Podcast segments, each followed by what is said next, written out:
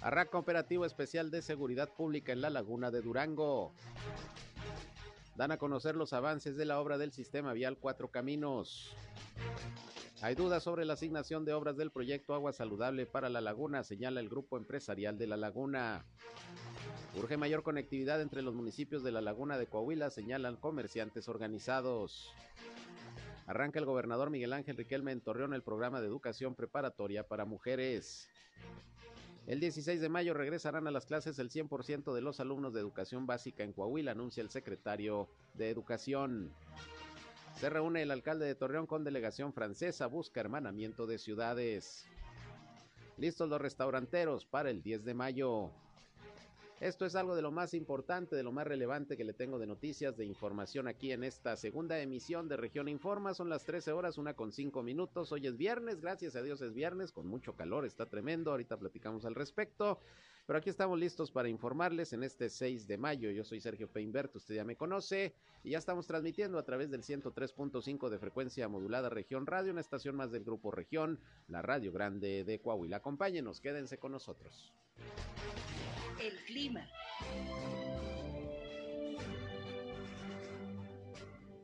Bueno, temperaturas eh, no tan calurosas el día de hoy, incluso tuvimos una temperatura máxima de 38 grados eh, centígrados. Espero que para hoy por la tarde tengamos temperaturas muy similares entre los 37 a 38 grados centígrados. Les está dando un respiro las temperaturas máximas extremas aquí en la comarca lagunera en las temperaturas mínimas continuamos con temperaturas de los 20 a 22 grados centígrados, cielo principalmente despejado y sin posibilidades de precipitación. El clima.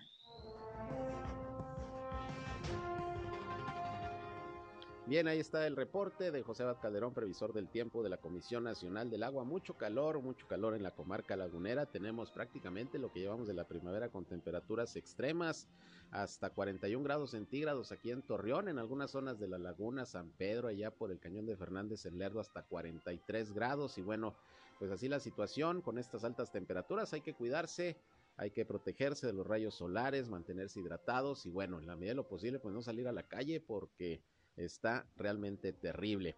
En fin, pues ahí está el reporte, como siempre, del Servicio Meteorológico. Gracias por su atención. Recuerden que también les invitamos no solo a escucharnos, sino a entrar en contacto con este espacio. Si tienen algún reporte, algún comentario, alguna sugerencia, algún punto de vista que nos quieran hacer llegar, pues ya saben que aquí estamos en la línea telefónica 871-713-8867, 871-713-8867.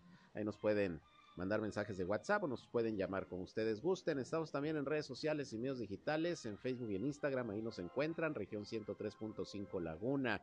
Eh, ya estamos transmitiendo en vivo y en directo por Facebook Live. Un saludo a quienes ya nos siguen a través de esta red social desde nuestra cabina de radio. Y ya saben, a mí me encuentran en Sergio Peinber Noticias, en Facebook, en Twitter, en YouTube, en Instagram y en sergiopeinber.com, mi portal web de información que les invito a visitar. Ahí están nuestros enlaces para que nos escuchen en nuestras transmisiones informativas en la radio. Y bien, vámonos, vámonos con la información.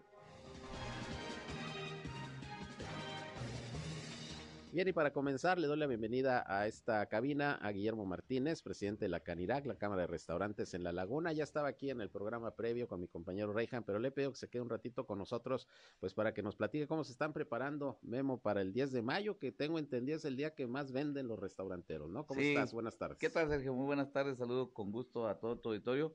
Y pues sí, ya, ya estamos listos para este 10 de mayo, como bien lo comentas, sí está catalogado como el mejor día del año del, en el gremio restaurantero. Y bueno, y si le sumamos a que ahora, pues a diferencia del 2021, que teníamos ciertas restricciones y la gente pues todavía continuaba cuidándose, no se diga del 2020 que el 2020, el 10 de mayo, pues fue algo ah, para el olvido. Para el olvido.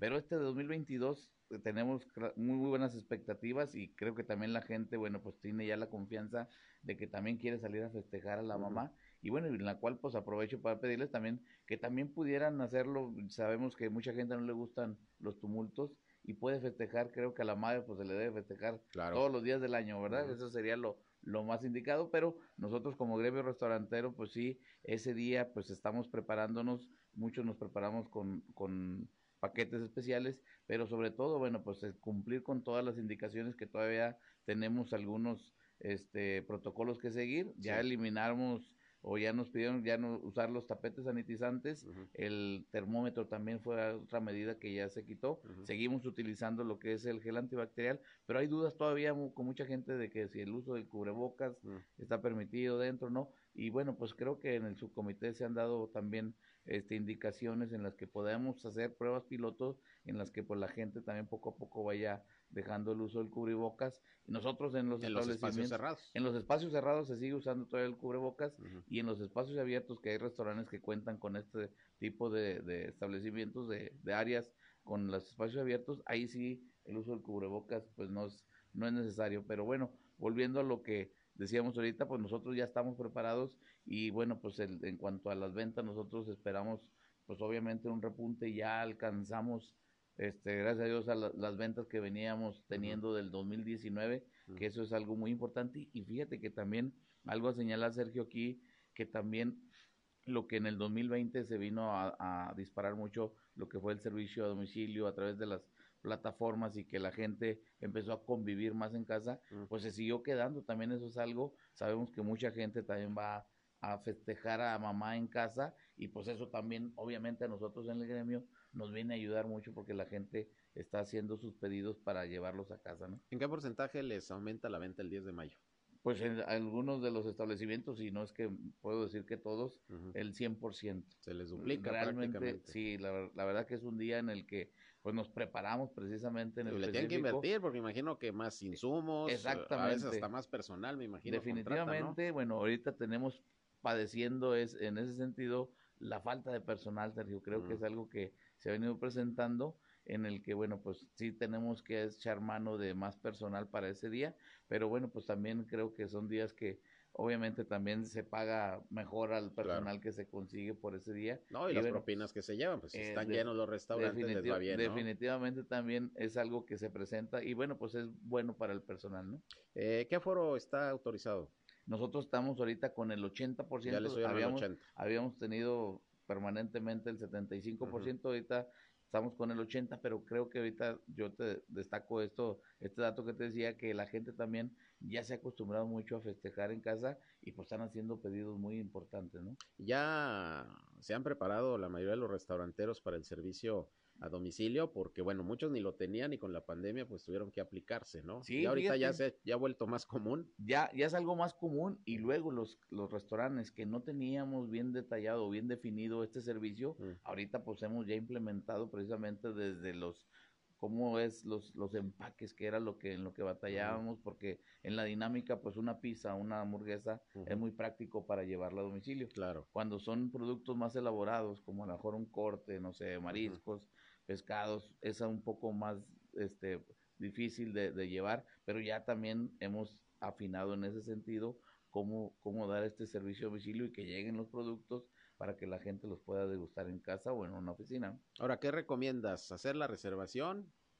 Mira, fíjate que en, e, ese Porque no todos hacen reservaciones. No todos los restaurantes. Es que es muy complicado ese día, la verdad digo, pues es algo que se presenta en el que pues todo el mundo sale a festejar a la mamá y no todos los restaurantes, o, más bien la mayoría, este, se saturan y no hay manera de cómo respetar una, una, una, reservación. Entonces, lo que sí hacemos en varios restaurantes es hacer reservaciones escalonadas, es decir, pues si la gente por lo regular en un desayuno va de 8 a 10, pues pedirle que vaya a 10 y media, 11 y media, igual en, en la hora de la comida, que si la hora de comida es de 2 a 4, pues también pedirle que haga reservaciones después de las 4 de la tarde, a las 5 o a las 6, y hacer ese tipo de reservaciones escalonadas para que precisamente no llegue y esté saturado la, el restaurante. Bueno, pues mucha chamba la que les va a tocar el, 10 de mayo. Qué bueno, porque finalmente es parte de la reactivación. Como dices tú, todavía el año pasado, pues mucha gente no se animaba, no se animaba a, ir a los restaurantes. Ya el 2020, pues ni qué decir.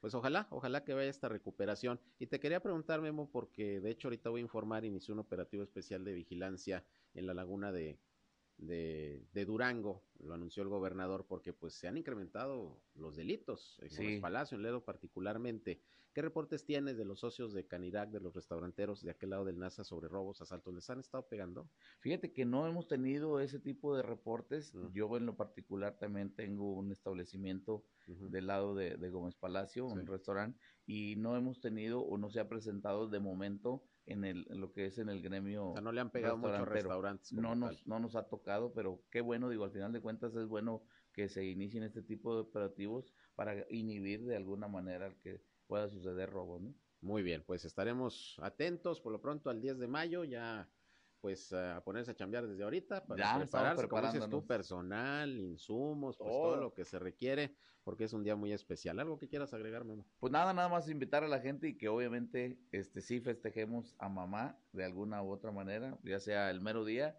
o que hay quienes no pueden, pero que también podemos nosotros atenderlos otro día si es si es que así lo deciden. Muy bien, pues muchas gracias por quedarte un ratito aquí con nosotros, contrario, muchas Memo, gracias. para platicarnos de cómo viene el 10 de mayo para los restaurantes. Y bueno, sabemos, como siempre lo han dicho, es el mejor día Ese del es año el mejor día del año. Muy bien, muchas Gracias. gracias. Es Guillermo Martínez, presidente de la Canirac Laguna. Y hablando de esto de la seguridad, pues hoy precisamente les comentaba el gobernador José Rosa Saizpuro por la mañana en la conferencia de prensa de salud, anunció que ya arrancó este operativo especial de seguridad en la Laguna de Durango, de lo cual, por cierto, también opinó hoy el gobernador Miguel Riquelme. En unos momentos vamos a escuchar lo que dijo también sobre estas acciones. Por lo pronto, esto comentó José Rosa Saizpuro sobre este operativo de seguridad. Como eh, lo comenté el día de ayer también, eh, en el caso de La Laguna, eh, a partir de ayer se iniciaron operativos en materia de seguridad.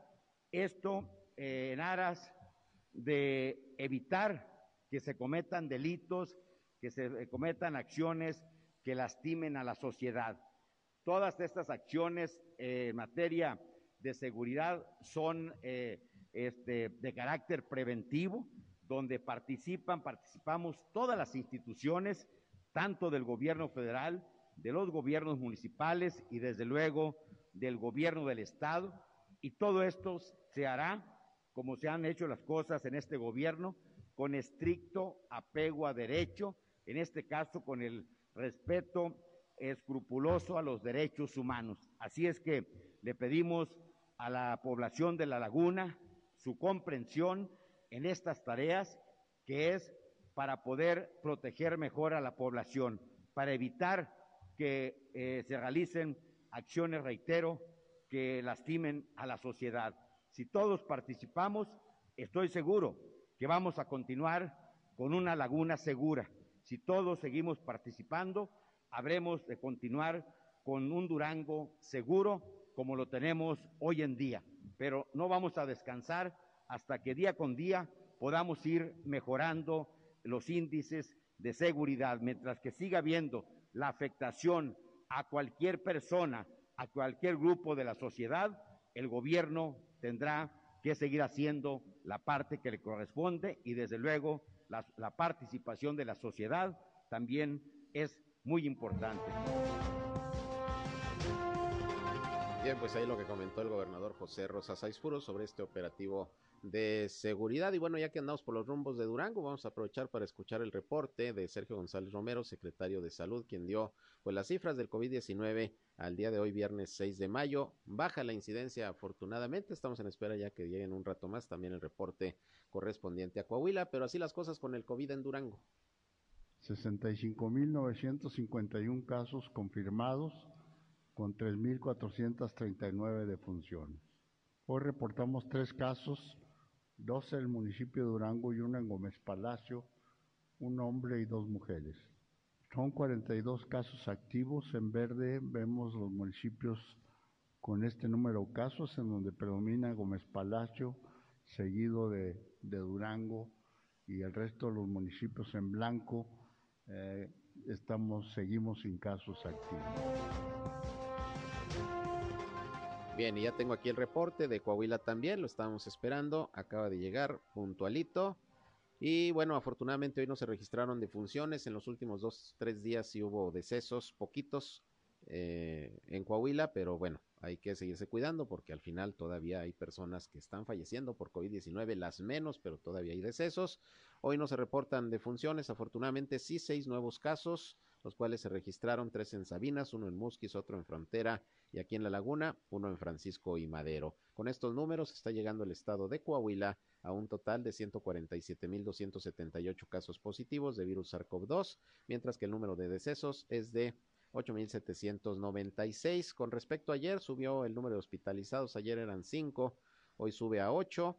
Cuatro de los pacientes son de Torreón, uno de Monclova y hay tres en Saltillo, aunque estos tres eh, pacientes en Saltillo no están confirmados los casos, son sospechosos, pero de todas maneras se contabilizan. Así las cosas también con el COVID-19 en Coahuila y en Durango. Les recuerdo que ya hoy en tres municipios de Durango comenzó la, la vacunación y a partir del 16 y hasta el 18 de mayo se va a llevar a cabo la vacunación para menores de 12 a 14 años, esa es a la vacunación que me refiero, para menores de 12 a 14 años, eh, del 16 al 18 en Gómez Palacio, en Lerdo y en Durango Capital. La sede en Gómez Palacio será la Expoferia, en Lerdo va a ser la Facultad de Ciencias de la Salud de la Universidad Juárez del Estado de Durango, que está en Gómez Palacio, pero es para atender a la gente de Lerdo. Y le recuerdo que aquí pues se sigue vacunando también primera dosis de Pfizer para menores de 12 a 14 en el Bosque Urbano, Preparatoria Venustiano Carranza, en el Centro Comunitario de Peñoles y en el Hospital Militar ubicado en el cuartel militar de La Joya.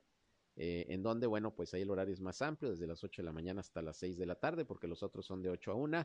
Si no puede usted llegar a esa hora, váyase hasta el hospital militar, ahí están vacunando por las tardes a los niños, a las niñas en este rango de edad, para que no lo echen saco roto. Hay que ir a vacunarse para mantener este control que hasta este momento tenemos ya afortunadamente de la pandemia. Vamos a una pausa y regresamos con más.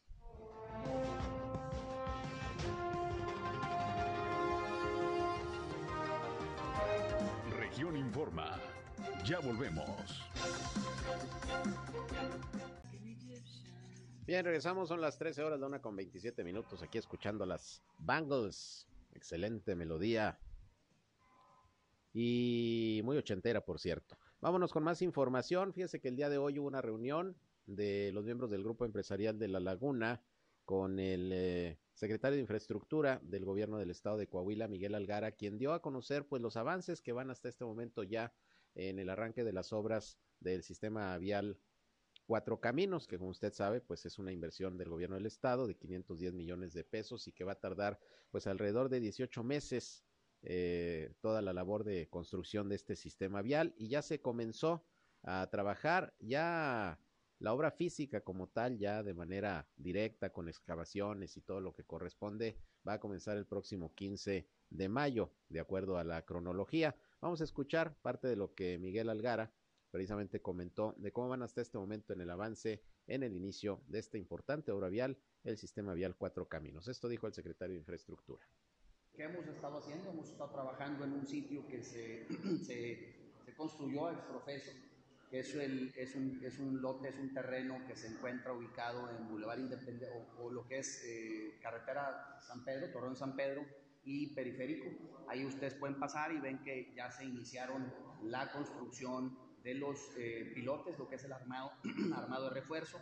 Iniciamos también con las barreras centrales, la construcción de barreras centrales. Hace una semana se transportaron la planta de concretos, se transportó eh, lo que son las oficinas móviles, se transportó eh, personal, etcétera.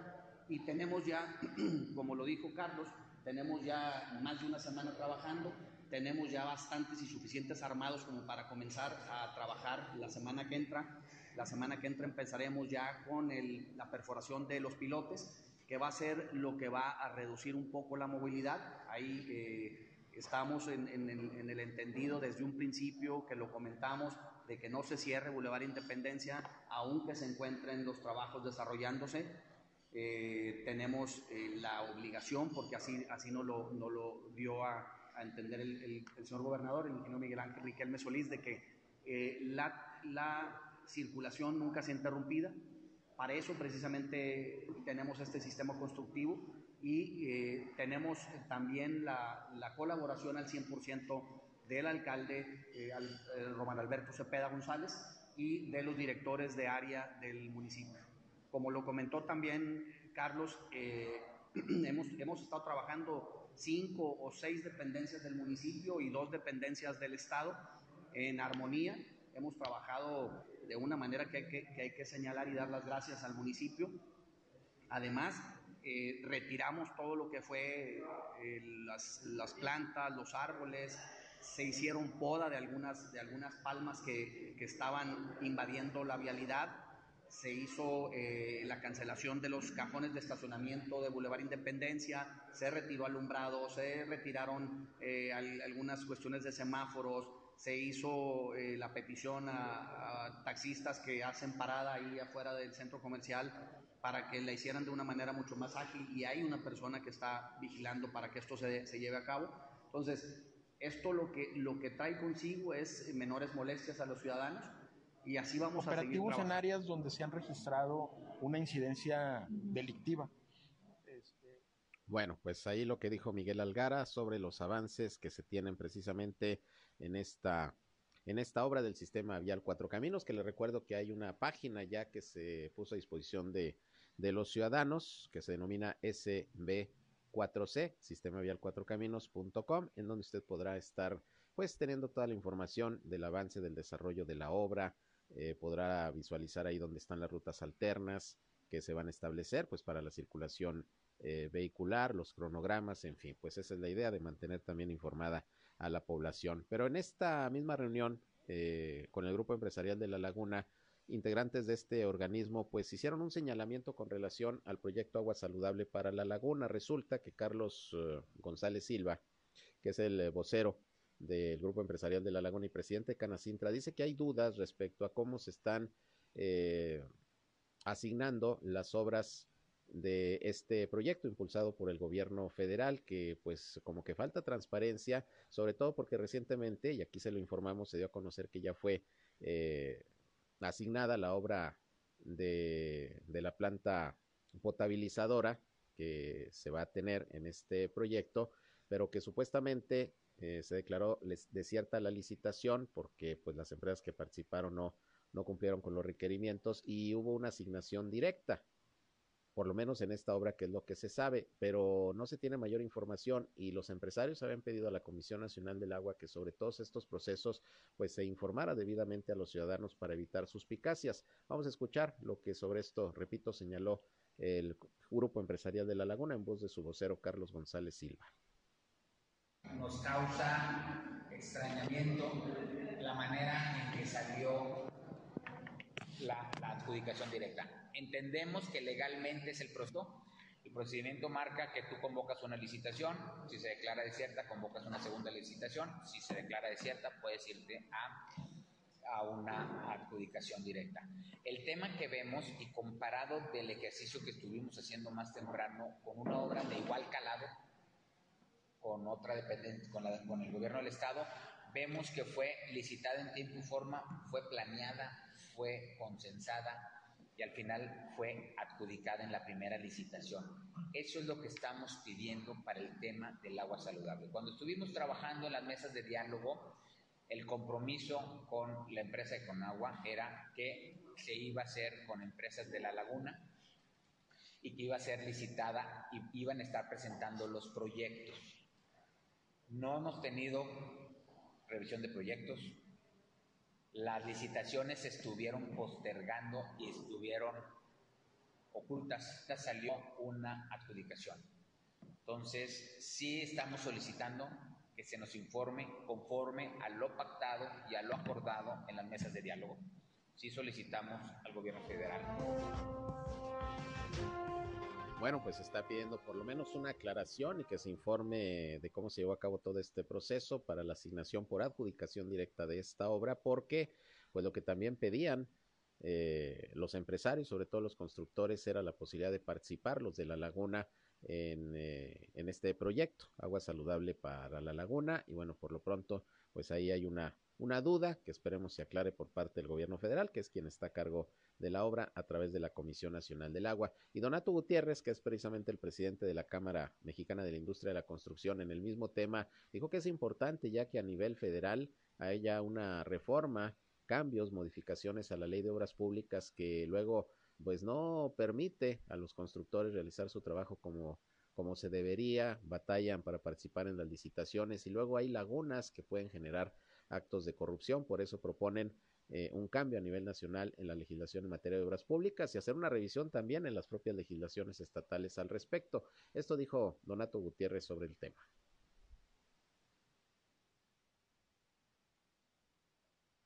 Nosotros creemos que, la ley de obras públicas es una ley obsoleta, por lo cual hemos solicitado a nivel nacional, nuestro presidente nacional, una reforma a esa ley, porque definitivamente se presta a, a malas interpretaciones, mal, en, en, un sentido de que fomenta la corrupción y disminuye la transparencia. De esta ley, muchísimos puntos. ¿eh? Desde, desde, por ejemplo, eh, formalizar el anticipo que sea obligatorio porque la ley te marca que es optativo para la dependencia. En la, en la cuestión de, eh, de los tiempos también de los vicios ocultos, eh, lo quieren incrementar a está dos años, lo queremos disminuir a un año. Una serie de hacer digital todo este proceso, modernizar la ley en cuestión este, que sea digital todo el proceso de licitación y, y que pase en menos manos este, todos los paquetes económicos y técnicos, porque todo es en papel, todo, entregas paquetes económicos y técnicos de esta manera. Si te falta un papel, te pueden descalificar sin ningún problema. Entonces, todo, esto que ya se había presentado, que está parado en la Cámara de Diputados, no lo han podido, lo han detenido ahí, no ha podido avanzar. Bueno, pues habrá que preguntarles a los legisladores, a los diputados, por qué no han hecho modificaciones a la ley de obras públicas como lo están pidiendo los constructores a nivel a nivel nacional. Por lo pronto, pues habrá que esperar la respuesta de la Comisión Nacional del Agua sobre estas dudas del sector empresarial sobre la adjudicación directa que se ha estado llevando a cabo como proceso para la asignación de obras en el proyecto Agua Saludable para la Laguna. Por otra parte, hoy el gobernador Miguel Ángel Riquelme Solís tuvo actividades esta mañana aquí en Torreón. Eh, por la mañana a las nueve estuvo ahí en la plaza de la colonia Provitec, en donde arrancó el programa de educación para mujeres, que es un programa que va a facilitar la educación preparatoria principalmente para mujeres pues en situación vulnerable, eh, de escasos recursos o que viven en una condición de violencia y que requieren pues empoderarse, salir del círculo en el que están viviendo, bueno, se les va a proporcionar educación, particularmente en el nivel preparatoria. Más tarde, y también hablando del tema educativo, estuvo presente el gobernador en un hotel ahí del Boulevard Independencia, en donde eh, participó en la primera sesión del Colegio de Directoras y Directores Generales del Instituto de Educación del Estado para los Adultos y también estuvieron ahí los titulares de unidades de operación del INEA, que es el Instituto Nacional de Educación para los Adultos. Y ahí estuvo presente junto con el gobernador Francisco Saracho, el secretario de Educación Pública de Coahuila, quien confirmó que el próximo 16 de mayo regresan el 100% de los alumnos de educación básica a la escuela, porque como usted sabe, todavía hay parte de, del alumnado que se encuentra eh, en clases a distancia, ya no, a partir del 16 y en las escuelas que ya permitan el regreso, porque sabemos que hay algunas que todavía estaban muy dañadas, se estaban rehabilitando, en donde ya eh, estén las escuelas bien puestas, van a regresar ya el 100% de los alumnos de educación básica a las clases, porque así ya lo permite la situación de la pandemia. Esto dijo Francisco Saracho esta mañana. El día de ayer tuve la, una reunión con las tres secciones sindicales en la ciudad de, de Saltillo eh, a efecto de dar cumplimiento al acuerdo de la, de la Comisión Estatal de, la, de, Salud, el Subcomité de Salud, de que ya se regrese 100% presencial, estamos fijando como fecha el próximo 16 de mayo. Vamos a hacer toda una ruta conjuntamente con el sindicato para ir informando a padres de familia, maestros, a los jefes de sector, a los supervisores, para hacer el regreso ordenado el próximo 16 de julio. Entonces, sí lo tenemos, 16 de mayo, perdón, eh, sí lo tenemos contemplado. Entonces, bueno, pues ya lo vamos a, a ejecutar el, pues la posibilidad de regresar el próximo 16 de julio 100% presencial en toda la educación básica. Educación, educación media superior, bueno, pues ya estamos 100% presencial. Sí, ya vamos muy avanzados, como lo hemos venido informando, en este momento más de 120 escuelas se encuentran en un proceso ya de, de ejecución por parte del ICIFED. Una vez que concluyó el proceso de licitación, otras tanto están en campo pues el, el diagnóstico que tiene cada una de las escuelas. Bien, pues ahí tiene usted. Esto es lo que anuncia el secretario de Educación para el sector precisamente escolar. El 16 de mayo, regreso del 100% de los alumnos a las aulas en las escuelas, repito, que ya están en condiciones para, para ello, porque muchas están todavía rehabilitando, porque durante el tiempo de la pandemia o las robaron, las vandalizaron, eh, fueron descuidadas, en fin, y pues se tienen que hacer inversiones para restablecerlas, para rehabilitarlas, pero en todas las demás, ya al 100% a las clases los alumnos de educación básica en el estado de Coahuila. Y bueno, vamos a una pausa y regreso con más información, declaraciones que hizo el gobernador sobre diferentes temas, educación, dio también su opinión sobre pues lo que le informé ayer, que según consulta Mitowski aparece en el mes de abril Miguel Ángel Riquelme como el gobernador con mejor desempeño en todo el país, también de solo el gobernador y algunos otros puntos. Con eso y más regresamos.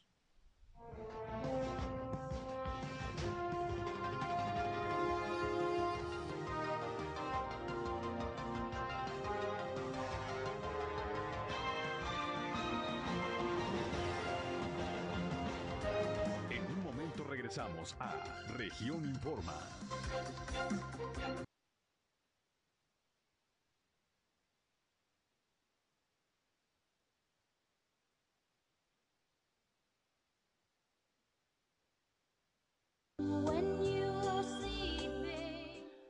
Regresamos una con 46 minutos y bueno, pues hoy en su visita aquí a Torreón, el gobernador Miguel Ángel Riquelme habló con los medios de comunicación sobre diferentes temas. Se le pidió su opinión sobre este operativo que le informé hace unos momentos arrancó en la laguna de Durango por parte del gobierno del estado y corporaciones policíacas municipales, federales, el ejército, la Guardia Nacional, pues para ir contrarrestando la situación que se está complicando de seguridad en la laguna duranguense. Y bueno, dijo que pues esas son decisiones de Durango, que hay coordinación y que del lado de Coahuila pues la situación es muy distinta, hay más control de la incidencia delictiva, pero de cualquier manera pues hay una labor importante de prevención. Vamos a escuchar lo que sobre esto dijo el gobernador Riquelme en principio.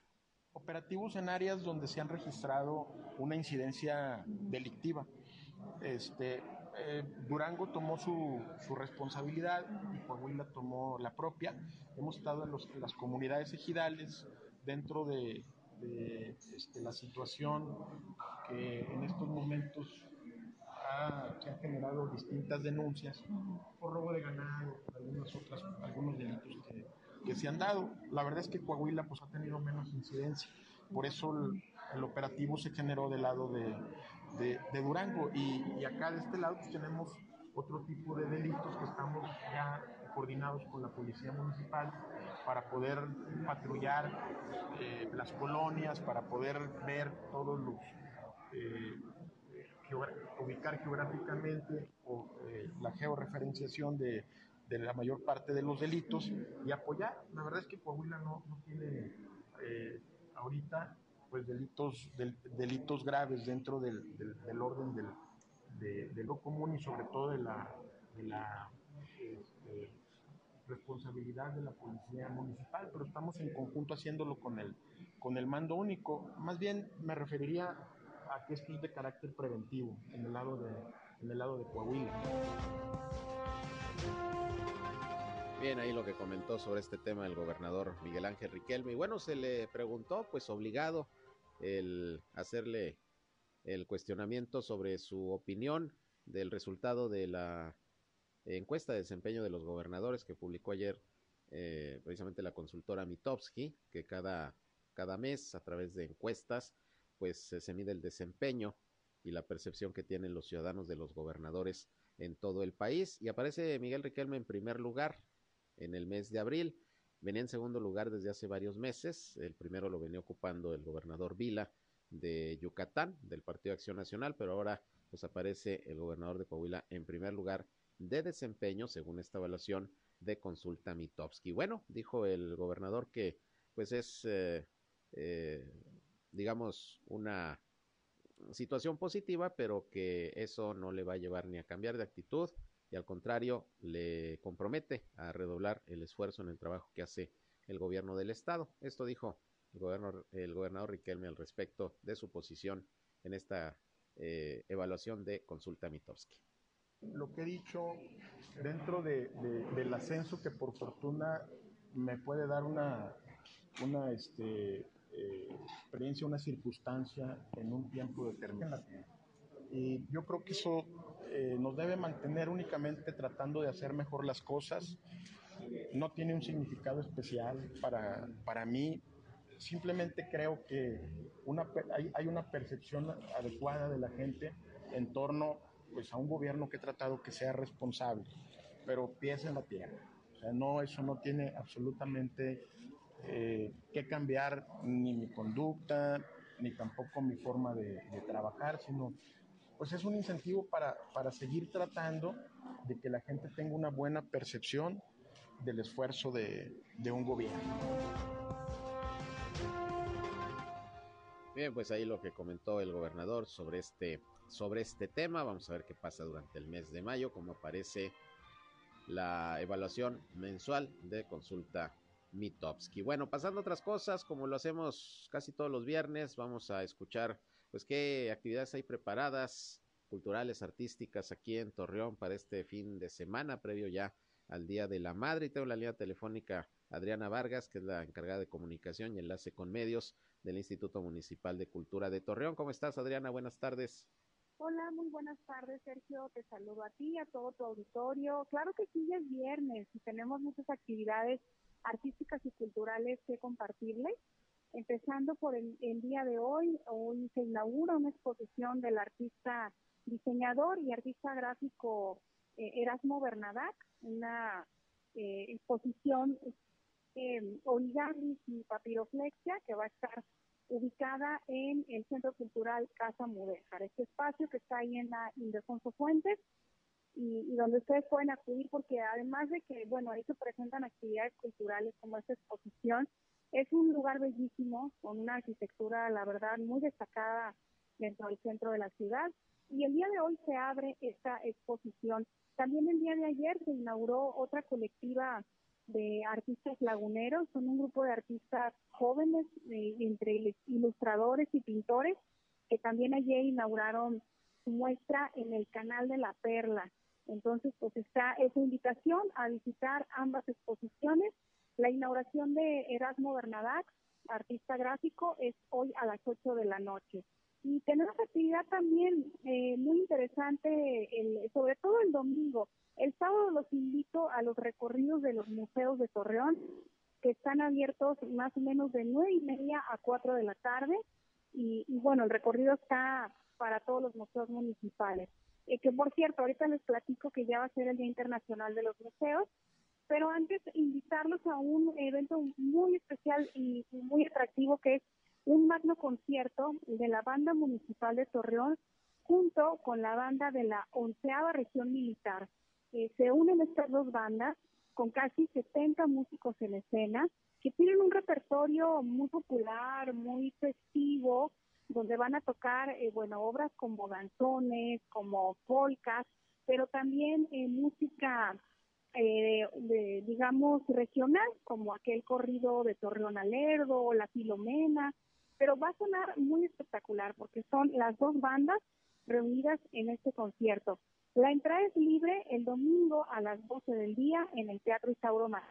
Así que aprovechen esta oportunidad. El domingo también, eh, previo al 10 de mayo, Sergio, tenemos dos eventos. El primero es en el bosque urbano, al oriente de la ciudad. Se presenta el ballet folclórico Xochiquechali, es un ballet de la Universidad Autónoma de Coahuila con motivo del Día de las Madres, pues van a ofrecer una serie de, de cuadros de, de danza folclórica de varios estados del país. Muy colorido, muy, muy atractivo el programa, es entrada libre. Y más tardecito, el domingo a las 8 de la noche, en la Alameda Zaragoza, en el kiosco, se va a presentar el grupo Cadereira con el concierto A la Madre. Es un grupo de cumbia pop, cumbia moderna, de música original, y, bueno, sobre todo este, yo creo que mucho para público juvenil, para jóvenes mamás, y va a estar en la Alameda también gratis. Entonces, pues es más o menos la cartelera que tenemos. Además, como siempre, Paseo Colón, de las 9 de la mañana a las 3 de la tarde, eh, en la calzada Colón y Avenida Morelos, están las principales actividades. donde hay pues venta de artesanías, hay talleres para niños de dibujo y pintura y el bazar de las emprendedoras laguneras aquí en las instalaciones del Instituto de Cultura, aquí en la calzada Colón y Juárez. Pues es más o menos lo que tenemos, Sergio, para finalizar y decirles que estén al pendiente de la Semana de los Museos, que es del 14 al 22 de mayo. De eso ya les platicaré un poquito más adelante, pero pues es con motivo de la celebración del Día Internacional de los Museos. Hay una cartelera muy atractiva y ya se las estaremos compartiendo, Sergio. Muy bien, pues estaremos pendientes. El 18 de mayo es el Día Internacional de los Museos, ¿no? Así es, el 18 de mayo y se han unido 17 museos de aquí de la región lagunera para ofrecer una cartelera que empieza a partir del día 14, que es la inauguración de la colectiva allá en Cuatro Caminos, Sergio, y bueno, pues habrá actividades en todos los museos de la ciudad. Muy bien, pues ya nos lo comentarás acercándose la fecha. Por lo pronto, pues bastante actividad para disfrutar en el ámbito de la cultura y la actividad artística aquí en Torreón para el fin de semana. Gracias, Adriana, como siempre. No, hombre, gracias a ti, Sergio, que tengan excelente viernes y excelente fin de semana.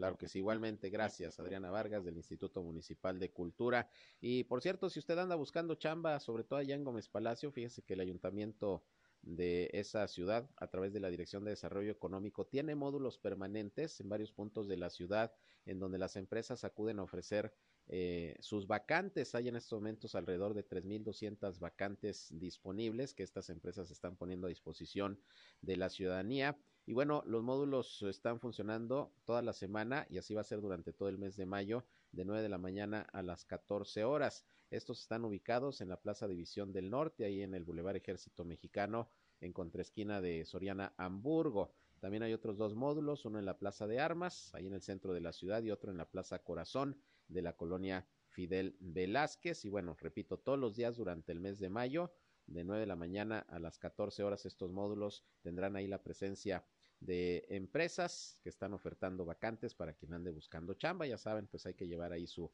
currículum, su solicitud y bueno, pues ojalá que se pueda contratar. Ahí está esta labor de promoción del empleo que está haciendo el Ayuntamiento de Gómez Palacio a través de la Dirección de Desarrollo económico. Bien, pues nos vamos. Gracias por su atención. Les espero a las 19 horas en nuestra tercera emisión de Región Informa, donde les tengo ya el resumen del día y ahí les tendré pues las noticias que hasta ese momento hayan de una tragedia que ocurrió allá en Cuba el día de hoy.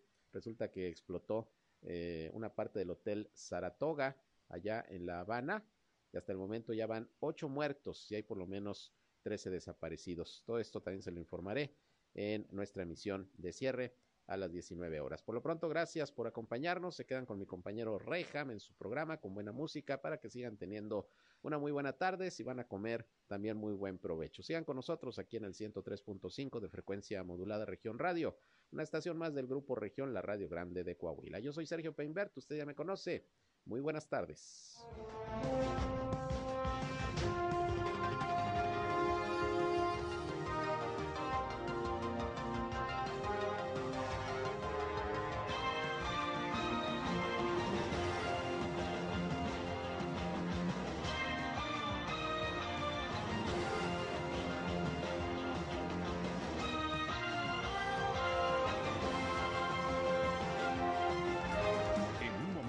Regresamos a Región Informa. Esto fue Región Informa. Ahora está al tanto de los acontecimientos más relevantes. Lo esperamos en la próxima emisión.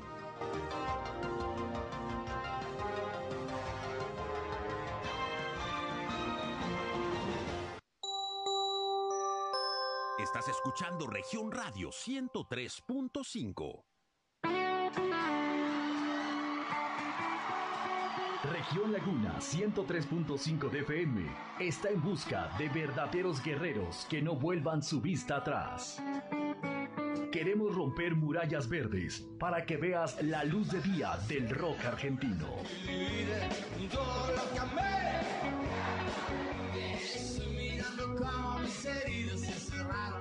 Enanitos Verdes, en el Coliseo Centenario. 6 de mayo, 9 de la noche. Boletos en taquilla. 40 años poniéndole música a nuestras emociones.